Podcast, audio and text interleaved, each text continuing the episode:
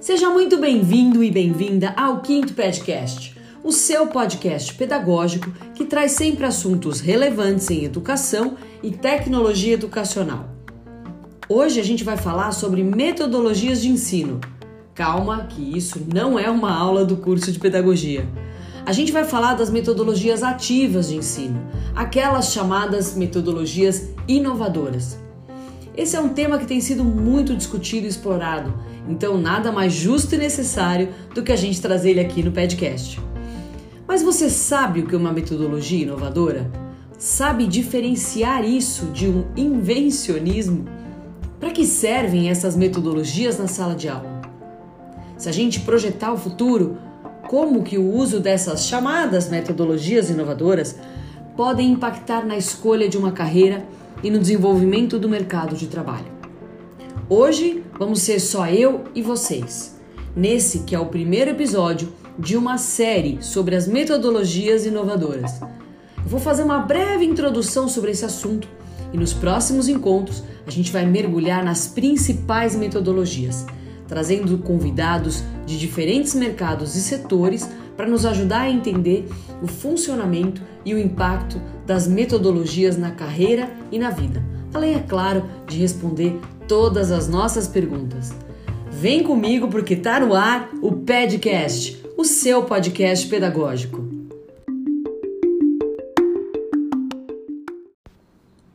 Essa é aquela época do ano em que as famílias começam a pensar ou repensar a escolha da escola para o próximo ano. Muitos fatores influenciam nessa escolha. O valor da mensalidade, a distância, já que agora vai ser presencial, né? Currículo, metodologia. E é sobre esse último tópico que a gente vai falar. Mas a gente vai falar, lembra, das metodologias inovadoras. Mas para isso, a gente tem que entender o que é uma metodologia. Uma metodologia de ensino é um conjunto de métodos, de técnicas, de ferramentas, de estratégias sobre o que, como, a quem, para qual fim e por quem alguma coisa deve ser ensinada. Ela se baseia numa ideologia ou numa visão de mundo.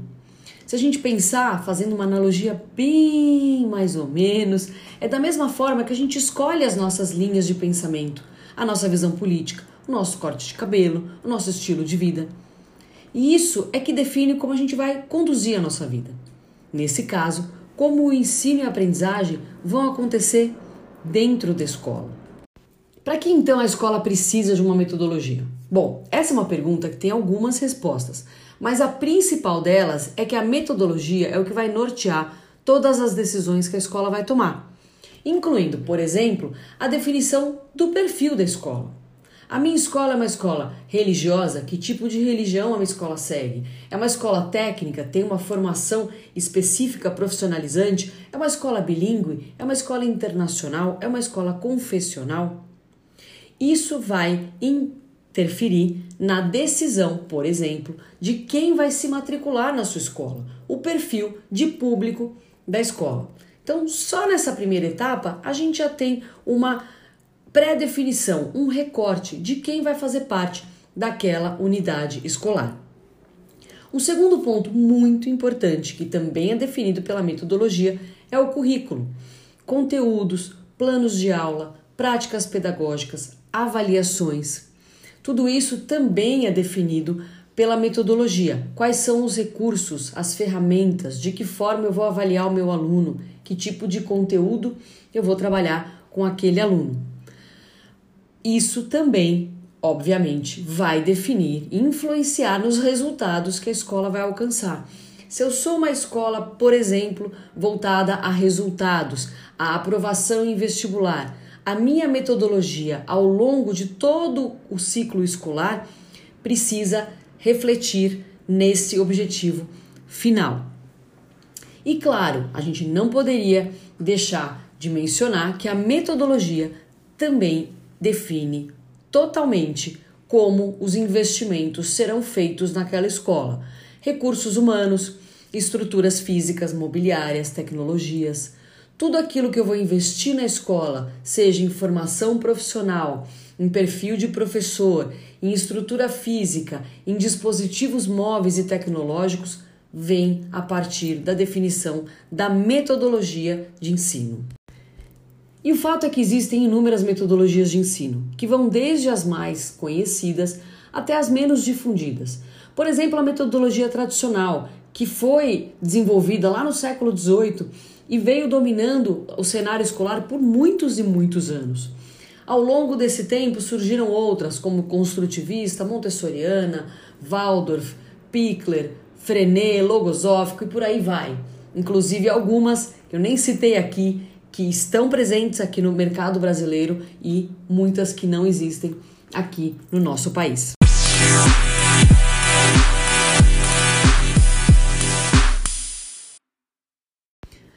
Mas hoje a gente vai falar das metodologias ativas, uma abordagem diferente e muitas vezes associada com essas que eu acabei de citar para inovar a forma de ensinar. Por mais que pareça novidade, esse conceito de metodologia ativa não é recente.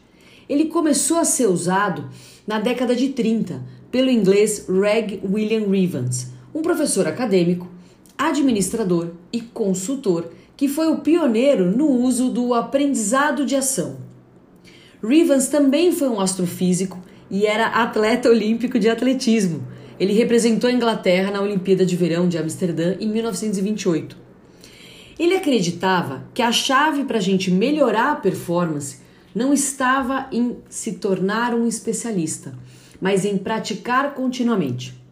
Segundo a definição dele mesmo, a aprendizagem ativa é um processo onde o participante estuda suas próprias ações e experiências em conjunto com outros participantes em pequenos grupos, chamados conjuntos de aprendizagem e ação.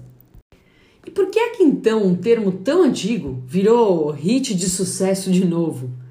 Talvez pela impressão que a gente tem de que está cada vez mais difícil educar um público que nasceu no ambiente digital, com acesso a tanta informação e conteúdo na palma da mão, e que fazem as coisas do seu jeito e no seu tempo.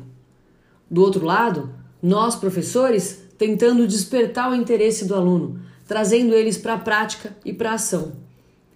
E por que isso? Porque aluno, quando está interessado, ele engaja, ele sai da zona de conforto e caminha na direção da aprendizagem significativa. Tá bom, e por que tudo isso importa? Porque aí a gente está fazendo as crianças pensarem por si mesmas, a buscar solução para problemas reais.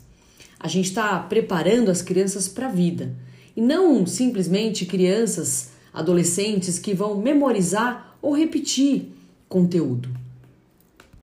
Estamos preparando crianças e adolescentes para serem caça-problemas, aqueles que se antecipam às situações, pensam de forma criativa e solucionam problemas antes mesmo deles acontecerem.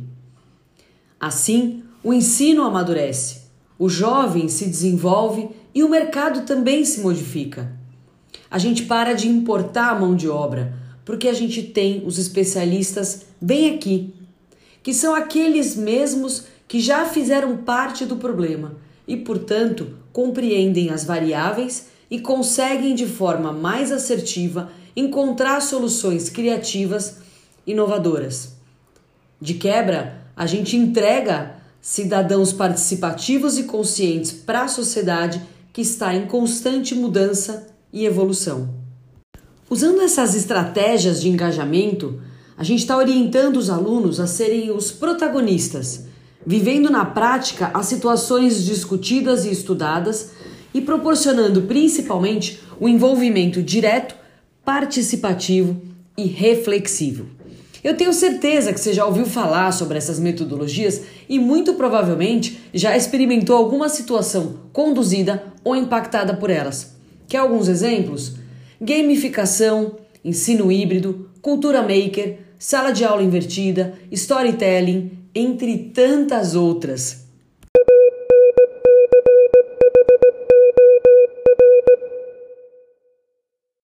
Se você ficou interessado em saber mais, Fica ligado aqui no podcast que nas próximas edições a gente vai começar a detalhar cada uma delas. trazendo a participação de profissionais das mais diversas áreas para nos ajudar a entender o que elas são, como elas impactam a aprendizagem e como é que a gente pode colocar elas em prática, tirando o melhor dessas abordagens. E o podcast de hoje vai ficando por aqui. Eu agradeço a sua companhia até o final e te convido a ficar de ouvido ligado para não perder os próximos episódios onde a gente vai detalhar cada uma dessas metodologias ativas. Esse é o Podcast, o seu podcast pedagógico que traz sempre assuntos relevantes em educação e tecnologia educacional.